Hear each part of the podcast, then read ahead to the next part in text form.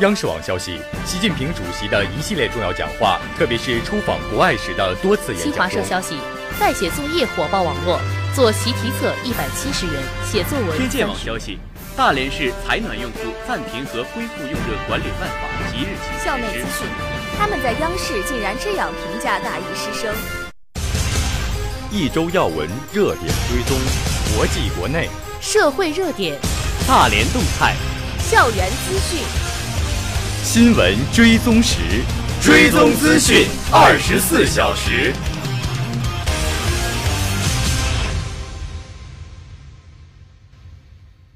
各位同学，中午好！这里是由凤凰之声为您带来的午间节目《新闻追踪时》，我是振华，我是主播荣鑫。下面是本期内容提要：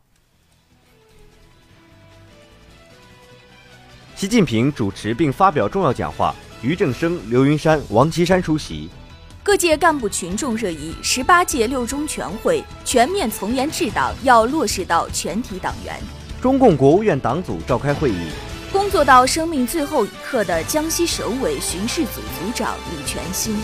身份证丢失即失效，需用证部门落实核查机制。重庆警方破获张学友演唱会假票案，票面价值三百余万元。十一月，一批新规实施。帆船选手郭川失联，正联系商船组织直升机搜救工作。衣暖人心，旧衣物回收箱铺设进西港区。历史上的今天，二零一零年十月三十一号晚上八时，上海世博会闭幕式在世博文化中心举行。以下是详细内容。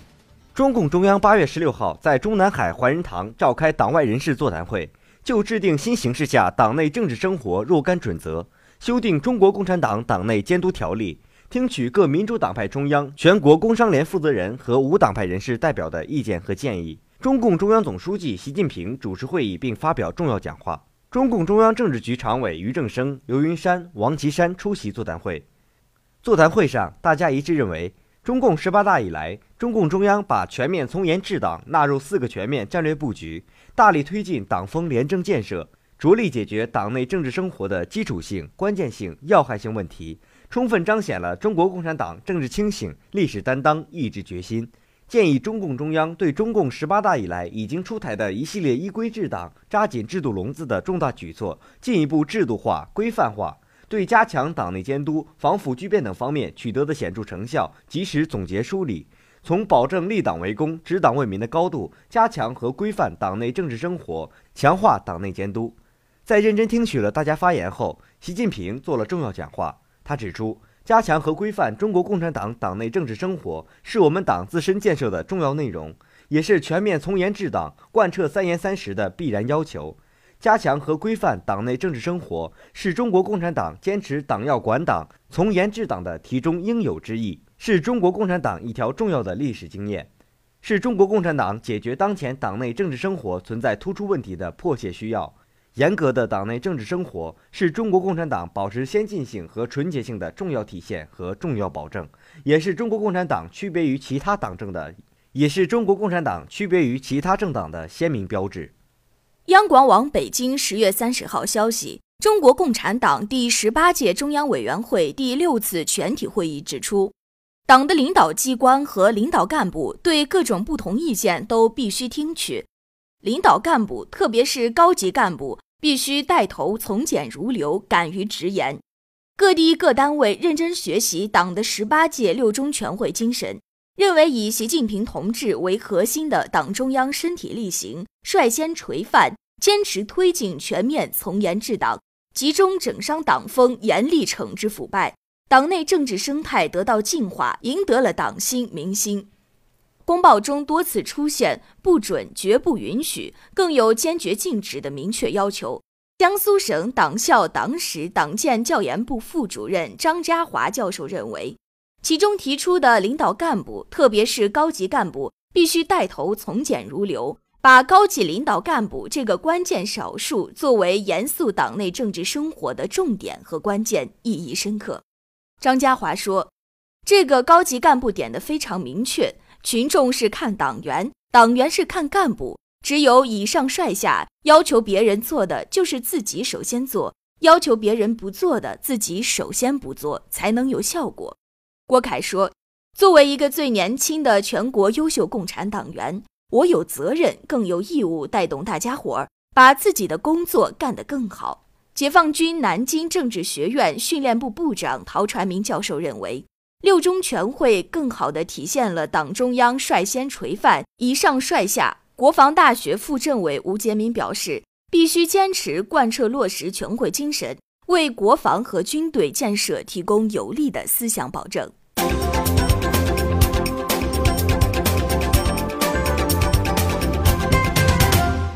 十月二十八号，中共中央政治局常委、国务院总理、党组书记李克强主持召开国务院党组会议。深入学习贯彻党的十八届六中全会精神，部署进一步推进国务院全面从严治党工作。会议指出，党的十八届六中全会是我们党在推进党的建设新的伟大工程、推进中国特色社会主义伟大事业进程中召开的一次十分重要的会议。全会审议通过《关于新形势下党内政治生活的若干准则》和《中国共产党党内监督条例》，对全面从严治党提出了更高的新的要求。国务院各部门各单位要把深入学习贯彻六中全会精神作为重要政治任务，统筹推进五位一体总体布局和协调推进六个全面战略布局，把准则和条例的规定要求贯穿到各项工作中。要严守党的政治纪律和政治规矩，以党章为根本遵循，坚持党的组织生活各项制度，增强党内政治生活的政治性、时代性、原则性、战斗性。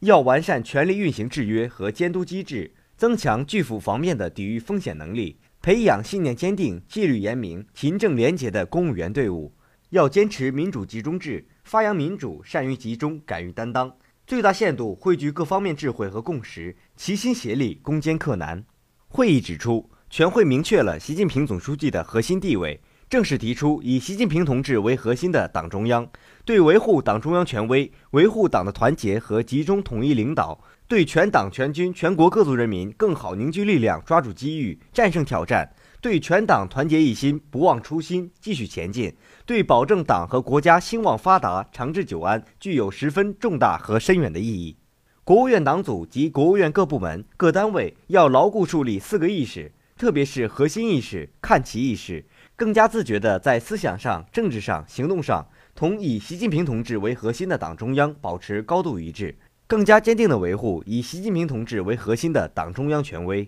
央广网北京十月三十号消息：李全兴是原江西省委第三巡视组组长，今年五月积劳成疾，因病医治无效去世，享年五十八岁。在纪检委检查战线工作的近三十年里，李全兴坚持原则，无私奉献，用生命诠释了一名纪检干部的责任与担当。三月。二零一六年，江西省委首轮巡视工作正在紧张进行中。李全兴作为第三巡视组组长，身上的担子很重，长期超负荷工作让他的身体日渐虚弱。三月十一号，李全兴赴南昌开会途中感到身体不适，被医院要求立即住院。想到巡视工作刚刚开始，李全兴并没有遵医嘱，签下担保书后，执意离开了医院。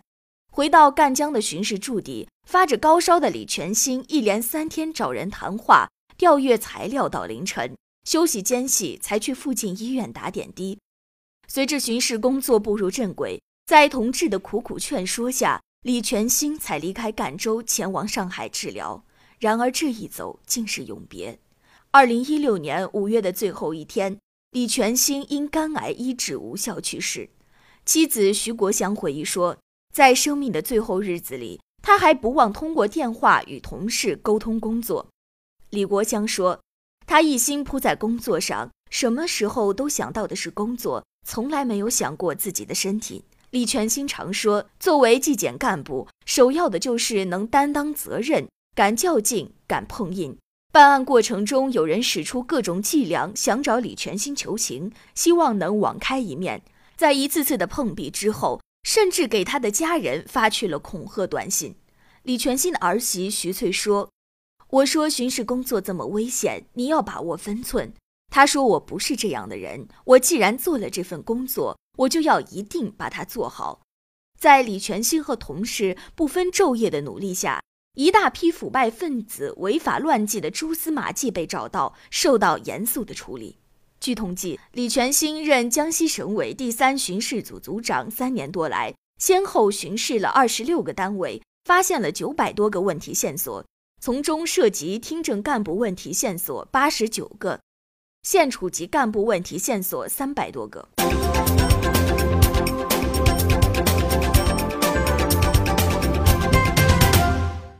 我国首个民用防护口罩国家标准实施，由国家质检总局国家标准化管理委员会发布的《日常防护型口罩技术规范》将于十一月一号正式实行。这是我国首个民用防护口罩国家标准。以前市面上的口罩多以过滤效率来表示防雾霾性能，但是过滤效率并不代表口罩的防护效果。根据国标。口罩佩戴后能够将吸入的 PM2.5 浓度降低至75微克每立方米下，使过滤后吸入体内的空气质量达到良及以上水平才是合格的。标准将口罩的防护级别由低到高分为四级：D 级、C 级、B 级、A 级，分别对应国家空气质量标准中空气质量类别设置和空气污染情况。交通运输部等七个部门联合颁布的《网络预约出租汽车经营服务管理暂行办法》。将于十一月一号起实行。办法对网约车平台公司、网约车车辆和驾驶员等作出具体规定。根据暂行办法，从事网约车服务的驾驶员应当符合以下条件：取得相应准驾车型机动驾驶证，并具有三年以上驾驶经历，无交通肇事犯罪、危险驾驶犯罪记录，无吸毒记录，无酒后驾车记录，最近连续三个记分周期内没有记满十二分，无暴力犯罪记录。办法还规定。网约车平台及网约车驾驶员违法使用或泄露约车人的信息，由公安、网信等部门依照各自职责，处以两千以上一万元以下罚款；给信息主体造成损失的，依法承担民事责任；涉嫌犯罪的，依法追究刑事责任。北京时间二十七号晚，郭川航行岸上团队确认，郭川于二十五号十五时至十五时三十分之间因突发事故落水。此后三天时间里，各方都在积极参与空中和海上搜救。郭川岸队说，没有穿救生衣之说证据不足。虽然到目前为止还没有消息传来，但是郭川案团通过官方发布消息称，他们认为郭川没有穿救生衣的证据并不充分，郭川还应该有一线生机。搜救过程中，美方共搜寻了四千六百平方英里海域。据美方搜救团队消息，郭川可能在试图修复掉落的大三角帆船时不慎落水。郭川落水时是否身着救生衣仍需分析。郭川家人及团队向民间力量求助。与此同时，郭川的家人、亲友和同事发起了向民间力量求救的努力。夏威夷的一家直升飞机旅游公司愿意提供五到十架直升飞机，增援海上搜救的努力。但是这种直升机的续航能力只有五百公里，而郭川落水地点离夏威夷至少九百公里，所以需要得到有海上加油平台的舰只支援。郭川岸队现在正在联系商船，争取一切办法找到合适的能够提供直升机续航支持的船只，以组织直升机搜救工作。现在直升机搜救计划实施需要克服一个困难。由于郭川驾船航行的是非传统航线，也不是渔区，所以很难联络到过往的商船和渔船。郭川遇险时，离他最近的一艘商船都在三四百海里之外。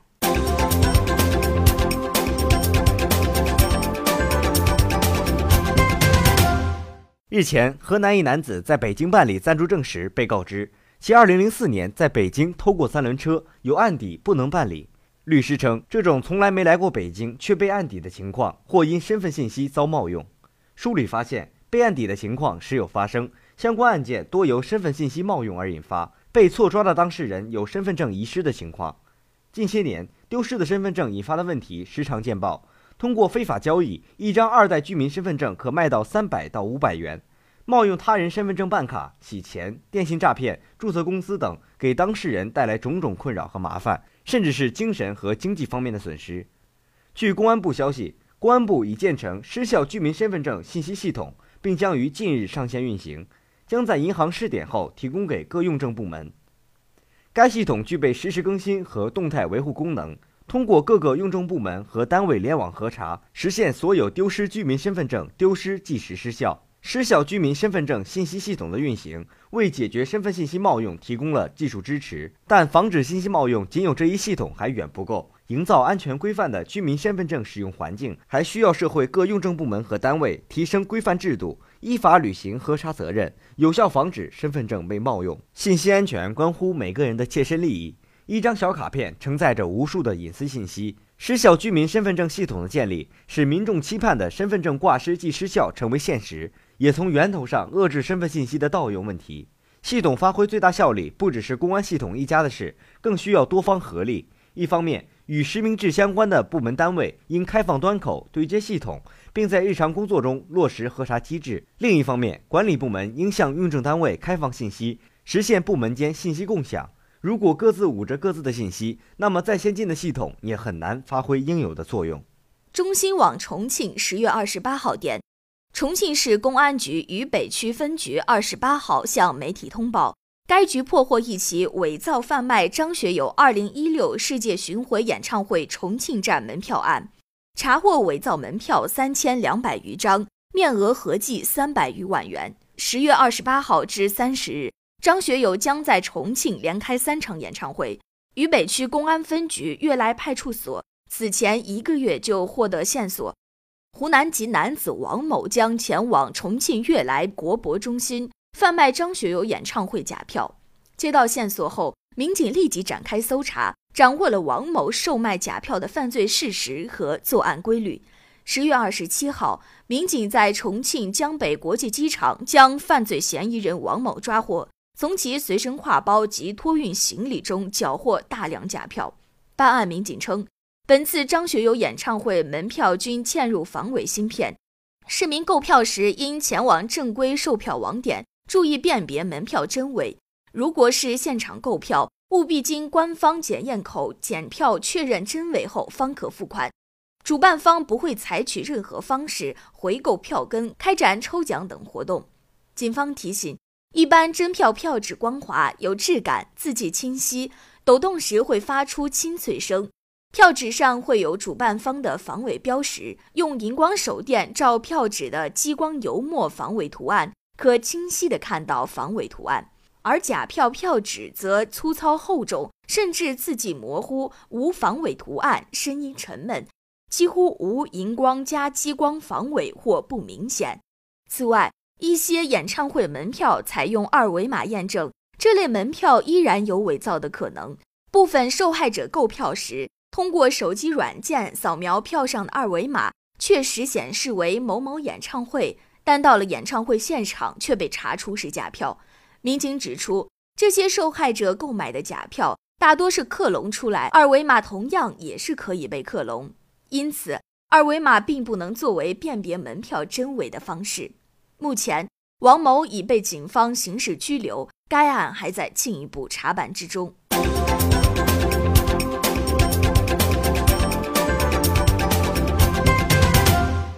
十月二十八号上午，一暖人心公益环保旧衣回收活动启动仪式在西岗区人民广场街道新华社区举行。据悉，自今年九月市慈善总会在中山区桂林街道望海社区举行的旧衣物回收箱铺设启动仪式以来，已在中山区所管辖社区和居民区以及益达正源物业所分管的物业小区内，相继铺设了四百多个回收箱，